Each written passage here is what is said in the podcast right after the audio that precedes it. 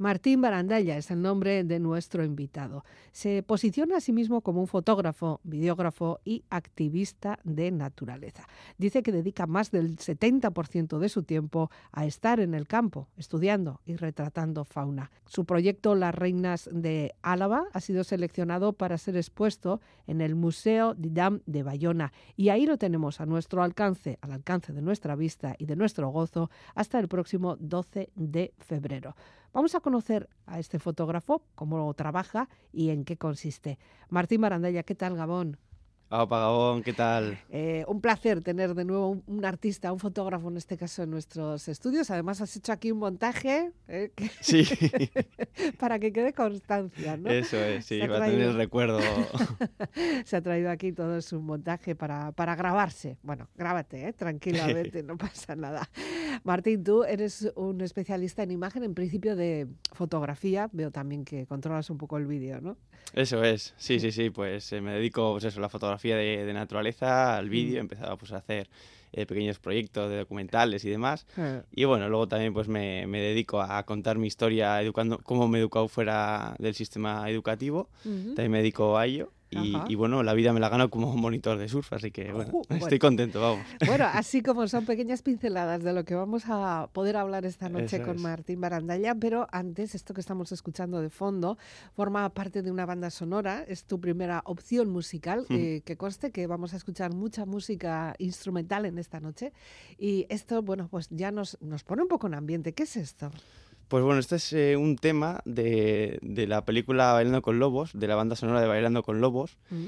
Eh, se, se, titula Journey to the Buffalo Killing Ground, del compositor John Barry. Y, y, bueno, luego hablaremos por qué, por qué he puesto esta canción. Pero bueno, es, eh, bueno, esta película para mí fue muy importante y a ver qué os parece.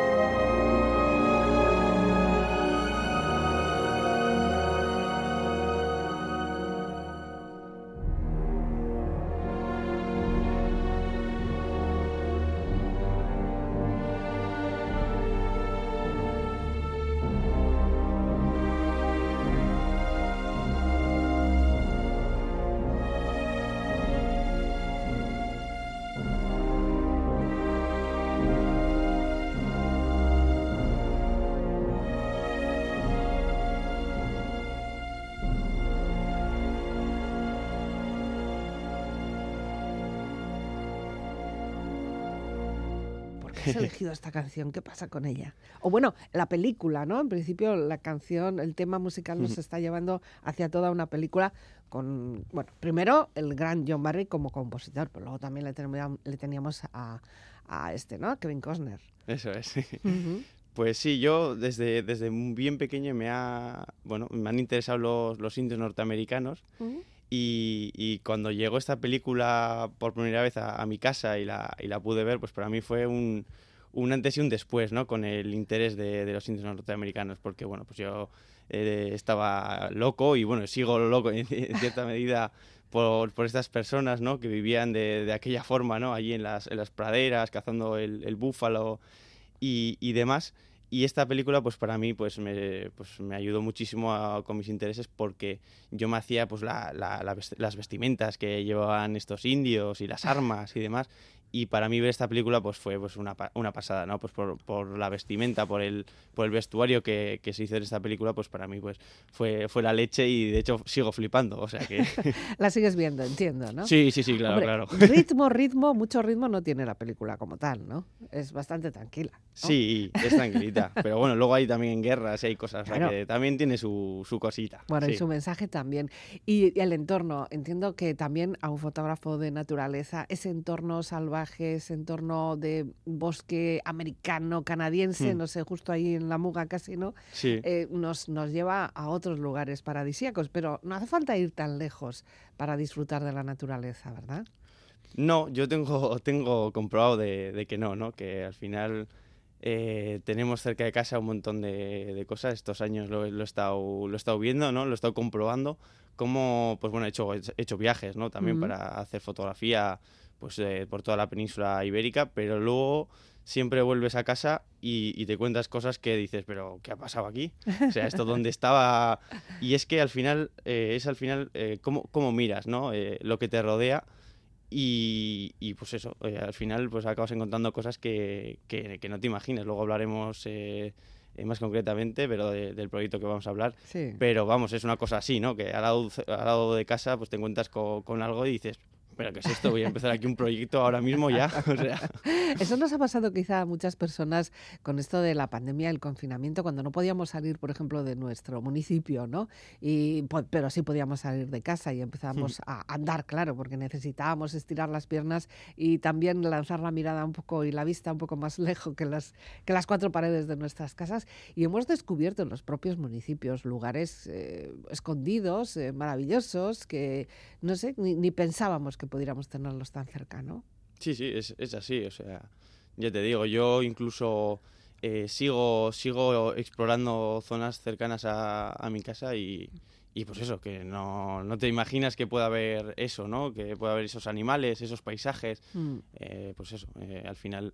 Eh, ya te digo, es la forma en la que tú miras el, el, el entorno y, y, y, saber también parar, ¿no? Que es, es muy complicado, vivimos muy rápido, me, me, incluyo yo también. Sí y cuando paras ahí un, un momento, de repente empiezas a observar y, y la naturaleza empieza empieza a vivir y dices, mira, pues allá, por aquí hay un, un, pajarito, por aquí hay un no sé qué, y te encuentras cosas, pues eso, que de otra forma no, no, no, sería posible encontrarlas. Ya, bueno, tú nacer, nacer, naciste creo que en Donostia, ¿no? En San Sebastián, uh -huh. pero luego has tenido una relación y un trato directo con una localidad que está al norte de, de Burgos, por bueno, aquello de la familia, ¿no? Uh -huh. que, que has tenido ahí un lugar donde ir. Yo no sé si siempre te han llamado tanto la atención los pájaros. Pues sí, bueno, yo soy de, de Donosti, pero ya siendo muy joven, con 3, 4 años, eh, mis padres, bueno, decidieron comprar una casa en el norte de Burgos. Mm. Y es una zona, pues, muy, muy tranquilita y tal. Y, y, yo desde muy pequeño, pues, he tenido muchísima relación con, aquel, con aquella zona y desde muy pequeño ya he podido observar pues toda la fauna que, que rodeaba mi casa, ¿no? Porque incluso en, en, nuestro jardín hemos visto corzos, zorros, eh, milanos, eh, de todo, o sea, hay un montón de, de cosas, eh, incluso en nuestro jardín. Y, y, ya te digo, y muy pronto, muy pronto, eso me llevó a, a, interesarme por lo que, por lo que me rodeaba, ¿no? Mm. Y de mm. hecho, sigo allí, ¿no? Eh, a tope, o sea. Has hecho ahí como tu campamento base, ¿no? Eso es, sí, sí, sí, sí. sí. Antes mencionabas que eh, has, eh, bueno, te has formado fuera del sistema educativo ordinario, ¿no? Esto es, entiendo que en principio fue una decisión de tus padres, de tu padre y de tu madre, ¿no? Bueno, pues sí, fue una, fue una decisión de, de mis aitas y bueno, yo siempre he tenido la, la posibilidad, o sea, no, no es que fuera una decisión eh, ya para toda la vida. Yo, yo podría haber ido al colegio si, si hubiera querido en cualquier momento, porque mm. era libre de, de, hacerlo. Pero bueno, eh, decidieron eso y entonces pues yo seguí adelante. Yo no en ningún momento, sí que es verdad que eh, tuve algún juego de que quería ir al, al, colegio y no sé qué y no sé cuántos, pero bueno, eso no, no, no siguió adelante. O sea, yo seguí cuando me fuera, fuera del, del, del, colegio, del sistema educativo, y, bueno, pues gracias a eso pues eh, he podido profundizar muchísimo en, mis intereses, he sido libre de, poder elegir lo que, lo que hacer ¿no? con mi vida. Y, lo sigo haciendo lo sigo haciendo así no ya mm. eh, alguna formación has tenido que tener entiendo que tus aitas eh, tu aita tu ama te han ido guiando te han ido mostrando también no eso es, sí, sí, sí, sí. Eh, claro, ellos me, pues, eh, me incitaban a hacer ciertas cosas. Por ejemplo, eh, me, me regalaron un, un, libro sobre indios norteamericanos, que ahí es donde empezó todo, toda la historia ¿no? de la que vamos a hablar. sí, entiendo que era cuestión de buscar temas importantes a los que seguir, ¿no? Sobre los que formarte, sobre los que aprender. Eso es, sí. O sea, ellos me, me incitaban ¿no? a hacer eh, cosas y demás, pero nunca se, se metían en, en, mis intereses, ¿no? Nunca me decían, pues esto es feo, esto no es bonito, esto no lo hagas, hazlo de esta forma o de otra. Mm. Eh, nunca, nunca, han hecho, nunca lo han hecho así, ¿no? Siempre eh, me, han me, han, me han acompañado, han sido, me han estado acompañando en, mis, en mi, en, mi, camino, mm. pero nunca sin, sin meterse en él, ¿no? Sin decir esto sí, esto no. siempre he podido, he sido libre, ¿no? De poder pues elegir ¿no? lo, que, lo que hacer en, en mi vida. Y bueno, y de repente un día encontraste una cámara, ¿o cómo fue tu relación? ¿El pues flechazo con una cámara fotográfica? Pues mira, todo empezó, como decíamos, con este libro de indios norteamericanos. Y, nada, yo según, yo tenía cinco o seis años como mucho y claro, todavía no, no sabía leer, todavía no me había interesado la lectura, pero podía ver las fotos ¿no? de, de estos indios y demás y para mí esto fue la, esto fue la caña. Y entonces comencé a ver las fotos, las fotos, las fotos, y es que veía ese libro pues, eh, prácticamente todos los días. ¿no? Y esto me llevó a, a, comenzar a hacer pues, sus vestimentas, sus armas eh, y demás, ¿no?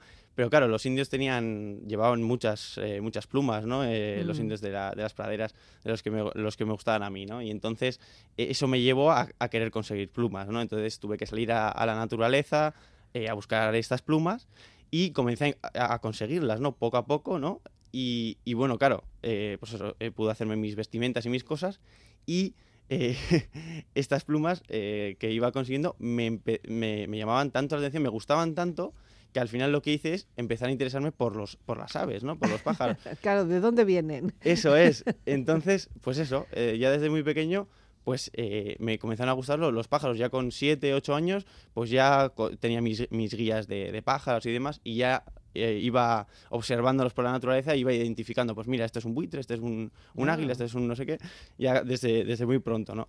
Y claro, esto eh, me llevó seguidamente a querer retratarlo, ¿no? A querer fotografiarlo.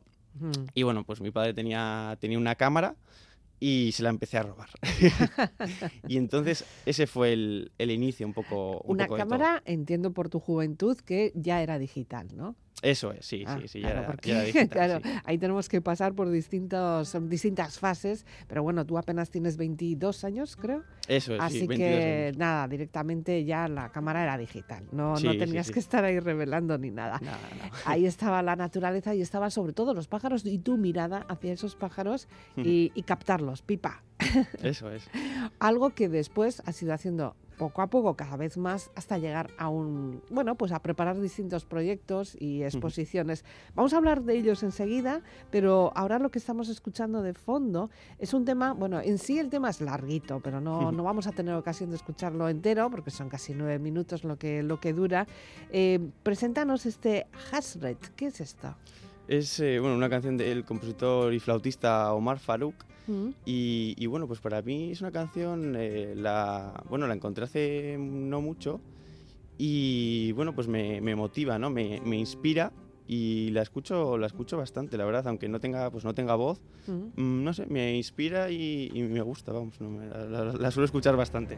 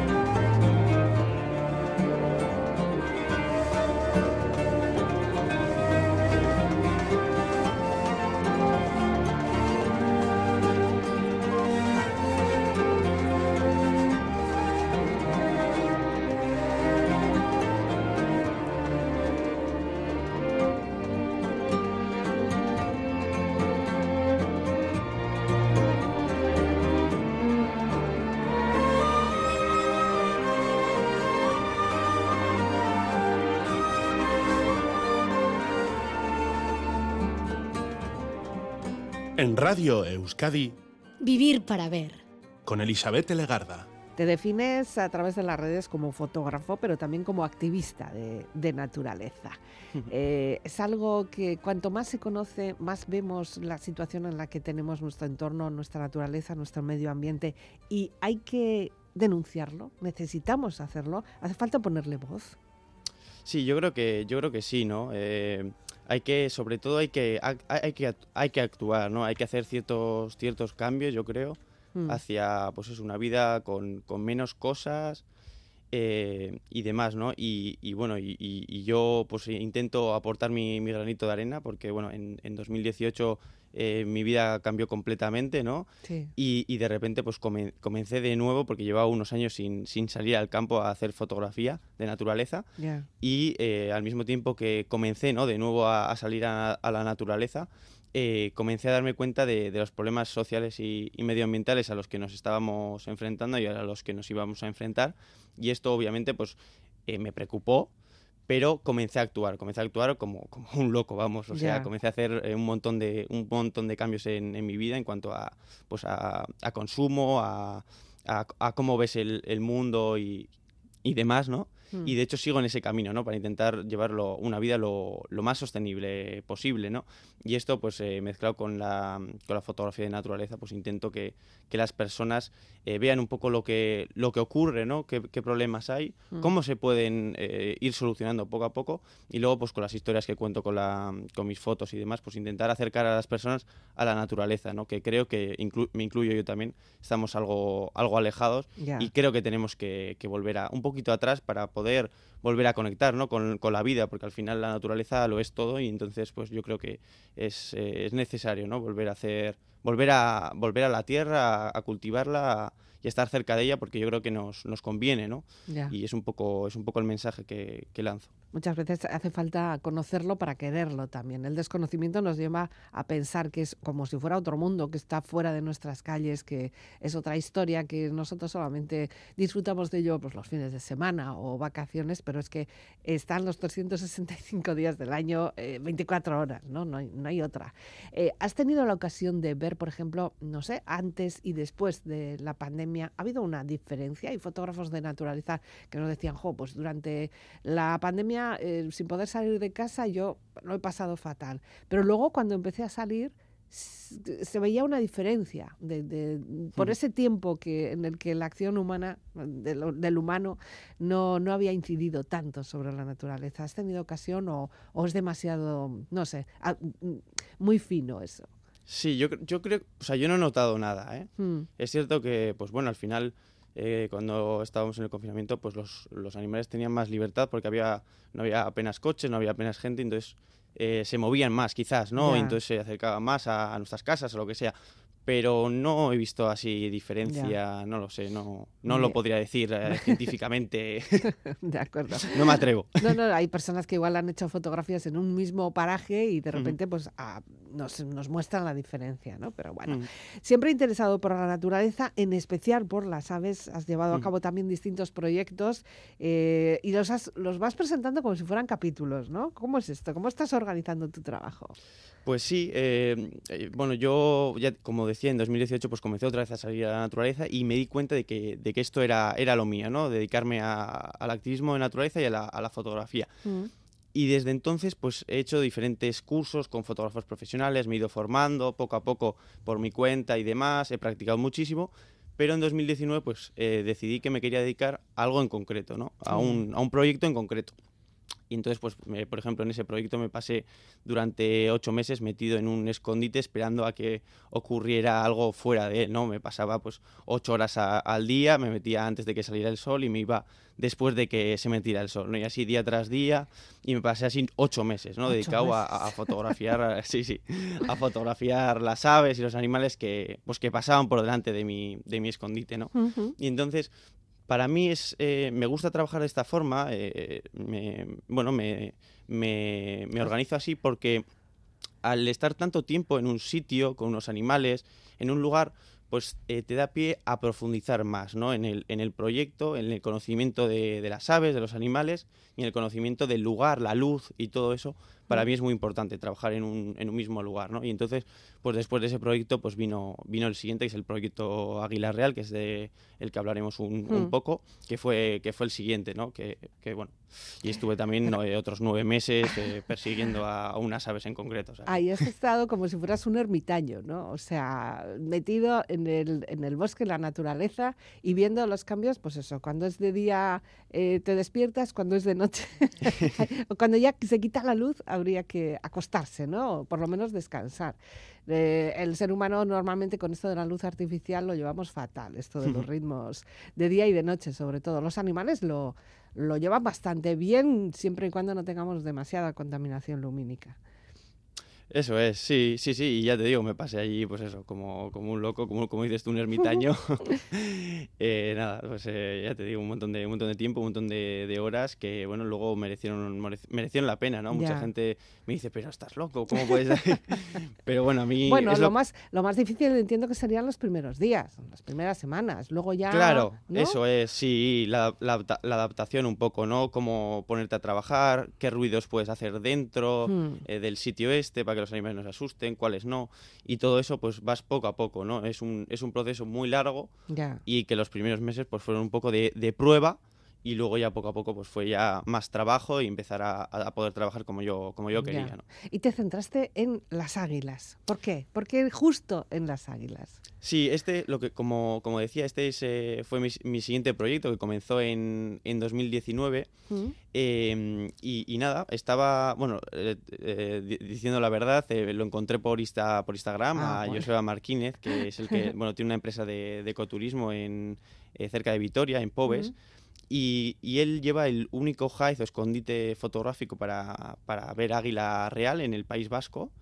Y yo contacté con él, eh, me interesaba ir allí a, fotografiar estas águilas. Mm. Y eh, nada, me fui, me fui allí en diciembre de 2019 y las fotografié por, por, primera vez, ¿no? Y para mí eso fue, fue la leche, ¿no? Yo desde pequeño me han gustado las, aves rapaces la, y en concreto también la, el águila real, esta especie, que solo eh, anida de momento eh, o por lo menos la mayoría de ellas del País Vasco en, en Álava. Y entonces yo me fui a fotografiar, me encantó y le dije a Joseba, oye, mira, eh, que quiero comenzar aquí un proyecto, esto me encanta, voy a ser un pesado, voy a, venir aquí una vez por semana, ¿no? Y bueno, para, para los oyentes que no, que no conozcan un, un escondite, un hide, que se le llama, es un, es un sitio en el que tú te metes, tiene un cristal espía y eh, tú puedes ver de dentro hacia afuera, pero no puede la, gente o los animales que estén fuera no pueden verte, ¿no? Y entonces, pues en concreto las águilas eh, se les pone una comida, eh, una carne, de forma con autorizaciones y demás se necesita, que eso es, eso es lo que es lo que hace Joseba Martínez. Y entonces, pues las fotografié y comencé a ir, ¿no? Como decía, una vez por semana. Y eh, después, eh, ya llevaba unos cuantos meses visitándolas, en, septiembre de, 2020 comenzó otra, otra etapa de, este proyecto, ¿no? Eh, me comenzó a interesar no solo ver a las águilas desde allí, sino también verlas en, su entorno, ¿no? en, su territorio. Entonces comencé a hacer salidas por allí y demás, y pues igual me pasaba una semana por allí y, pues eso, intentando ver estas águilas y ir aprendiendo de ellas. Y después ya en noviembre de 2020 ya definitivamente decidí que me quería ir allí a vivir y nada, me fui allá, a vivir con todos mis de la experiencia anterior, ¿no? Sí, eso es. Y otra vez de nuevo me fui allí a, este pueblo, a Pobes, en el municipio de, de Ribera Alta, en Álava, nada, 15 minutos de, de Vitoria. Y, y nada, y, y, me estuve allí pues nueve meses viviendo eh, dedicado únicamente a, perseguir a esta pareja de águilas, porque siempre eran ah, siempre las, mismas, las mismas. Eso es, siempre eran las ¿Y cómo sabes que son las mismas? Sí, porque pueden vivir bastante, pueden vivir bastantes años y, y de hecho el, el, macho de esta pareja pues eh, ya es mayorcito, ya sabemos que es bastante mayor. Es un veterano. Eso es, sí, sí, sí. vamos a dejarlo en veterano. Eh, es curioso porque, claro, las fotografías, ahora vamos a hablar de ellas, pero la primera vez que tú ves así cerca, pues en ese height, ¿no? Eh, un águila, independientemente de, la cámara y de lanzarle la primera foto, entiendo que primero la, ves. Hemos visto fotografías, hemos visto muchas fotografías de águilas en toda nuestra vida, incluso documentales y demás, pero ver, verlo así así de frente, verlo cerca, verlo ahí en todo su esplendor. ¿Qué pensaste? Pues eh, claro, fue una pasada para mí. Era mi segunda vez eh, fotografiando águilas reales. Ya había fotografiado en Lleida a otra pareja con su, con su hijo. Pero claro, eh, de repente ver, ver allí una pareja de águilas reales que, ostras, son súper imponentes, con esas garras, con ese pico, con esos colores que, que son preciosos, mm.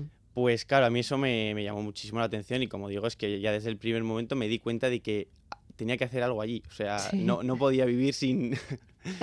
y entonces, pues eso, eh, así fue un poco, ¿no? Ese primera, la primera impresión fue, fue esa, ¿no? Que, y encima al lado de casa, o sea, a mí me pilla a una hora y cuarto este pueblo, pues claro, para mí pues eh, era la caña esto, ¿no? Poder empezar un proyecto cerca de casa, poder ir en autobús hasta allí, pues para mí era, era muy importante, ¿no? Mm. Porque pues eh, luego hablaremos también, eh, para mí los, los proyectos que he realizado, estos dos proyectos, pues he intentado que sean lo más sostenible posible, ¿no? Porque si ya tendría que coger un vehículo o una o otra otra cosa, pues ya me molestaría algo más y no sería, no lo haría como yo querría, ¿no? Entonces...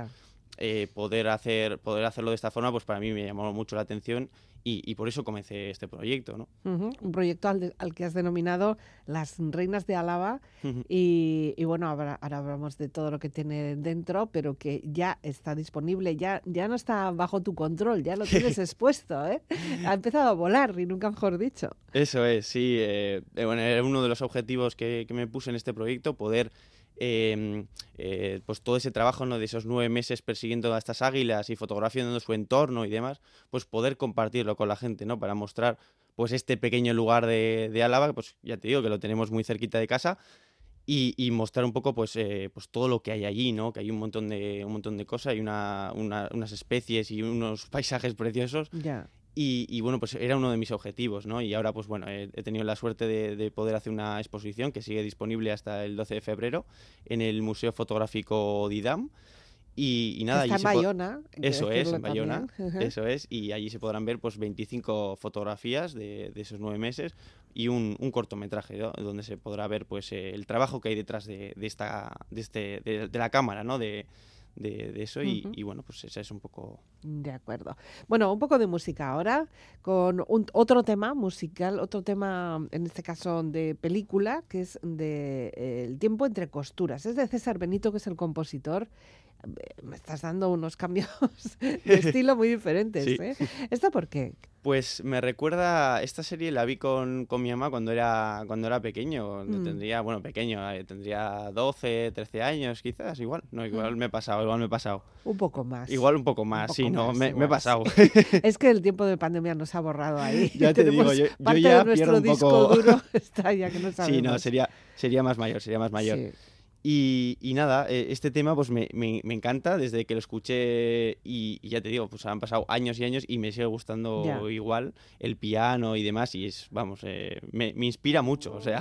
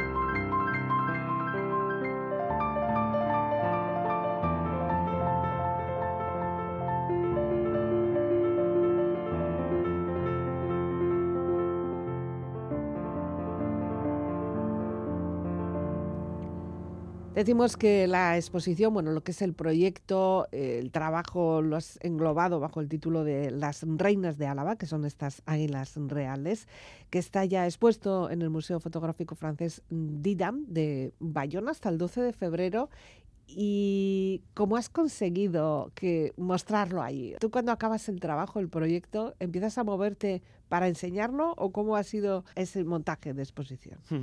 Pues realmente no, no, era mi, no era mi intención de momento, o sea, como he dicho, era uno de mis objetivos, pero no, de, no en ese momento. En ese momento quería comenzar a, hacer la postproducción de, la serie, de una serie audiovisual que grabé en este proyecto, Las Reinas de Álava.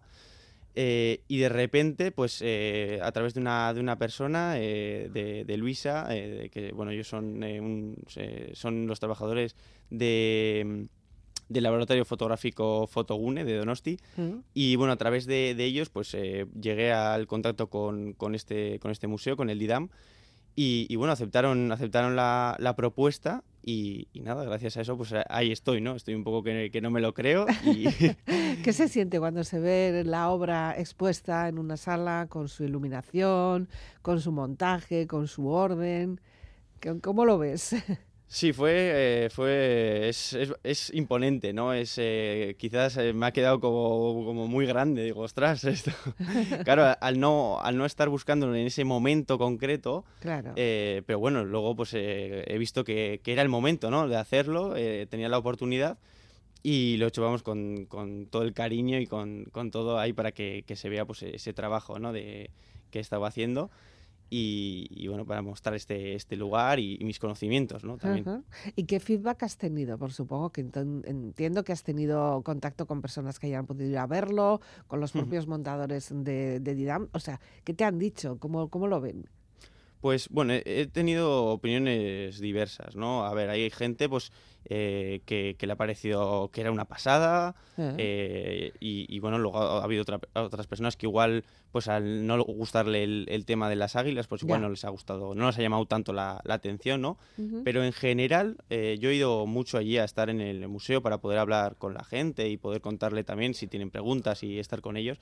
Eh, la gente pues eh, que, se acercaba a mí era para, felicitarme, ¿no? Para decirme pues que qué guay, ¿no? Que pudiera estar eh, cerca de la naturaleza y que pudiera encima luego mostrarlo, mm. para mostrar esa, esa parte del, del País Vasco y entonces, en general, yo diría que, bueno, un, un aprobado, si Hay, si hay críticas negativas, también hay que aceptarlas como buenas. Claro, ¿eh? Porque para que nos, nos, vayan formando, te Eso digo, es, claro, claro. lleves un mal rato, ni mucho menos. Es una exposición que estará hasta el día 12, pero que no se va a acabar ahí. Creo que ya estás empezando con otros proyectos y con otros movimientos para esta exposición, ¿no? Eso es, sí. En, primer lugar, pues sí, me, gustaría poder mover la, exposición en concreto a, a, Pobes, ¿no? que es donde he realizado el proyecto. Ojalá haya suerte y pueda poner allí las fotografías. Y si, si no sería posible, pues me gustaría por lo menos llevar, llevar la exposición a, a Álava, ¿no? que es de donde está hecho el proyecto y yo creo que podría, podría llamar la atención. Con las águilas alavesas, ¿no? bueno, las reinas de Álava, ¿no? Eso es. Eh, ¿Has seguido eh, viendo a estas águilas? ¿Siguen estando en el mismo sitio? Claro, sí, sí, sí. ¿eh? O sea, viven siempre en el mismo sitio. Sí, sí, sí. Qué curioso. Sí. siempre, ellas en principio pueden hacer ciertos desplazamientos, los, los, los adultos, porque bueno, en este caso pues son una, dos, un macho y una hembra, eh, son, los dos son ejemplares adultos y entonces ellos cogen un, territorio donde tienen un nido y donde tienen comida, por supuesto, y entonces ellos se asientan allí en principio en la península, no inmigran ni, ni nada. Pueden hacer movimientos eh, errantes a, otros, a otros lugares, pues, pues yo qué sé, para un futuro, por si en, ese territorio donde viven pues no hay, no hay comida o, pasa algo, se podrían mover a otros sitios, pero en principio ellas se quedan... Se quedan donde están. eso es, sí, entonces, pues ya te digo, solo, de vez en cuando suelo ir a, suelo ir a visitarlas. De hecho, el viernes pasado estuve, estuve allí, eh, no las vi, pero bueno, estuve cerca de su territorio. ¿Y han tenido crías o algo? Yo qué sé, ya es como si fueran de la familia. Claro, sí, sí, sí.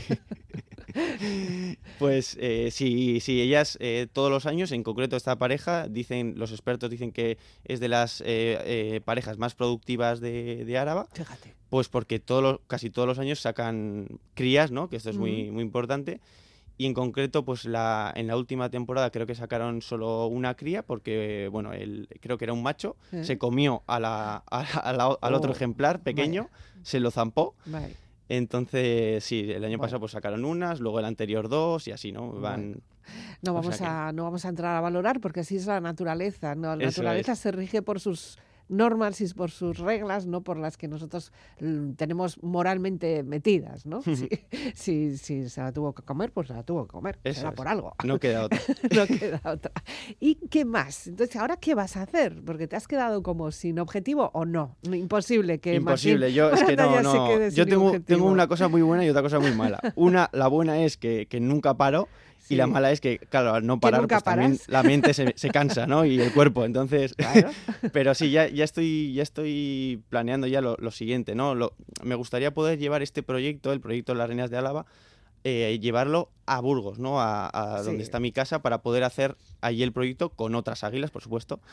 Y, eh, porque claro, yo en este proyecto eh, me faltaba algo, ¿no? Me faltaba algo. Entonces, pensándolo bien, durante este año he decidido ¿no? que, quiero meter este proyecto en, mi casa del pueblo, en, Burgos, ah. porque allí eh, se me permite eh, poder hacer una huerta eh, y poder hacer otras actividades que, bueno, que, me gustan y, que quiero ser, como he dicho antes, pues quiero estar cerca de la naturaleza y comenzar a conectar un poco más con ella, ¿no?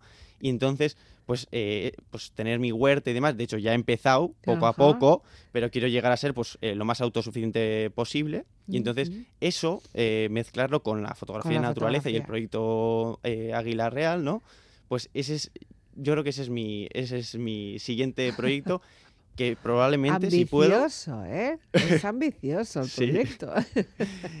que si puedo, pues eh, quiero que sea un proyecto de por vida. O sea, poder ir allí a vivir eh, mm. con mis águilas, con mis eh, zorros, con mis liebres y poder hacer mi huerta, poder hacer recolecciones y poder estar más cerca de lo, de lo que quiero estar, ¿no? que es la naturaleza. Así que, bueno, ya sabes que la huerta te va a llevar mucho trabajo, ¿eh? mucho tiempo. Bueno, trabajo y tiempo. trabajo siendo una persona joven, bueno, físicamente todavía lo aguantas, pero tiempo y dedicación también. Además, bueno, pues últimamente sí que es verdad que gracias a las redes sociales y demás tenemos mucha información disponible, cosa que si no tenemos a alguien en casa que lo haya hecho anteriormente, pues es difícil de conseguir, ¿no? Pero las redes sí que nos ayudan a, a eso, incluso para tu propio trabajo de fotógrafo de naturaleza, ¿no? Sí, sí, sí, sí. De hecho, bueno, eh, las redes, pues en concreto a mí, pues bueno, eh, me, han servido, ¿no? Sí. Eh, las redes son buenas y pueden ser malas también, ¿no? Depende del uso que se les dé. Y bueno, en mi caso, pues he podido conocer a través de las redes a gente maravillosa, he podido, de hecho, comencé a, darme cuenta de los problemas sociales y medioambientales a los que nos enfrentábamos gracias a, gracias a Instagram, lo tengo que decir así. Sí, comencé a interesarme por, por, todo ese tema gracias a Instagram porque me, me empezaron a llegar noticias y, y cosas. Y bueno, entonces, pues como digo, pues al final es, depende el uso que, se les dé, ¿no? Bueno, hay que, hay que tener criterio también, como en todo, como en todo, la verdad es que tampoco es, una cosa especial. Eh, tenemos que ir terminando, Martín, porque el reloj también avanza, aunque no, no, no, queremos, nos gustaría seguir conversando, pero bueno, eh, el reloj avanza y nos tenemos que despedir ahora sí con una canción interpretada vocal. La última sí, ¿no? Eh, pero nos llevas hasta África, no te vas a ir a África, ¿no? No, sí? Ah, no, de momento no. Estamos aquí haciendo, se nos queda el planeta pequeño. África Yamu es la canción que, que has seleccionado. ¿Por qué esto? Bueno, pues mira, esta canción, eh, de hecho, la he vuelto a comenzar a escuchar hace muy poquito, mm. eh, pero es una canción que escuchaba de, de, pequeño, que he escuchado durante muchísimos años, y que de repente, el otro día viendo un vídeo, de repente, uy, esta canción me suena de algo, digo, ostras, pues esta canción la escuchaba yo de pequeño, la ponían mis padres, ah. y la he vuelto a comenzar a escuchar porque me encanta, o sea, no, no, hay veces que, que pierdes ciertos temas musicales, ciertas cosas, pero luego la, retomas, ¿no? Cuando te gusta algo, lo retomas y, y, la he retomado y la verdad es que, vamos, estoy eh, día y noche escuchándola. O sea que... la tienes ya casi como tono, ¿no? Sí, sí, sí. Teléfono. Bueno, pues el que interpreta es Ismael Lo, que es un grande, un grande, grande de la música y que siempre tiene ese toque que, eh, aunque no tengamos ninguna referencia africana ni música africana, este hombre siempre consigue que le prestemos todos los sentidos. No iba a decir solo la audición, sino todos los sentidos, ¿verdad? Sí, sí, sí, sí. Es una pasada, es, un, es una delicia. Es una delicia. Eh, y he escuchado también otras canciones. Eh, ahora estoy empezando un poco también a, conocerle, ¿no? Porque ya te digo, lo tenía un poco perdido mm. y la verdad es que es, es, una, es una pasada, es una pasada. Nunca se sabe, nunca se sabe siendo un fotógrafo de naturaleza si al final acabas en África. En África tienes mucha naturaleza salvaje. Ya te digo. ahí, hay muy buenas fotos para Nunca se sabe, nunca, no voy a decir nunca porque... Evidentemente. Una delicia ha sido conversar contigo y conocerte. Martín Barandaya, muchas gracias por aceptar la invitación y te seguiremos la... Tú, tú vete publicando en las redes que te seguiremos un poquito la pista. Ahí seguiré. Muchas gracias por la, por la, invitación. Gabón. Gabón, agur, agur.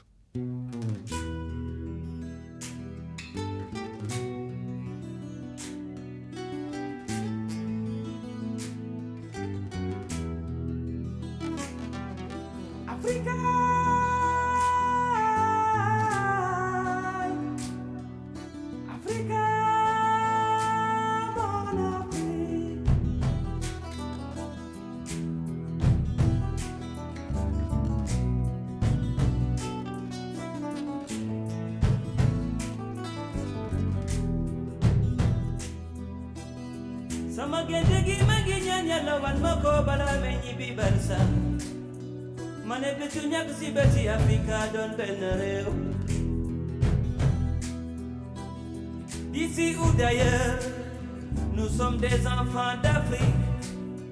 Même si le ciel tombait luttons pour la paix.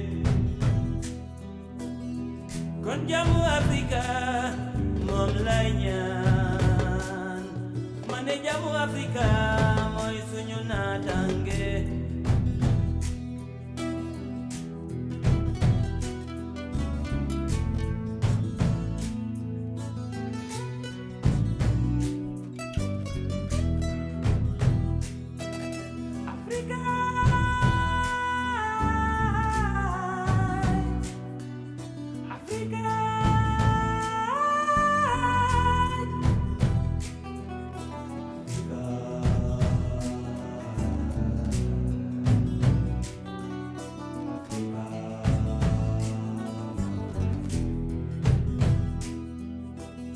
yow mi nekk bitim réew man mi loo maa ngi lay ak loo ko mën am ak loo ko mën bul fàtte Africa. Ici ou ailleurs la paix crie du bonheur. Même si le ciel pleurait luttons pour nos frères. Kon jàmmu Africa moom lay ñaan mané jàmm Afrika mooy suñu naata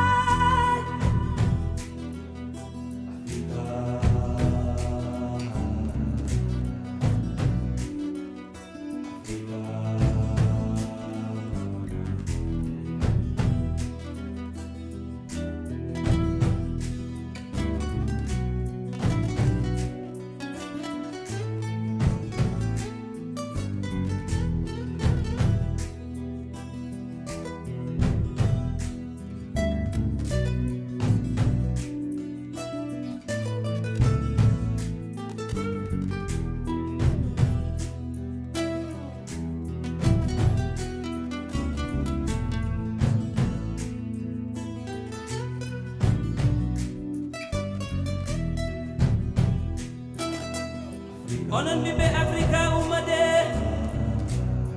ummade ɗigoɗen leydi men gaccen hasidagal yo allah suuƙen ɗeɗi musibaji. Yo allah adu jam to rwanda yo alo adu jam to burundi. Yo alo adu jam to casamance. Lawol min jona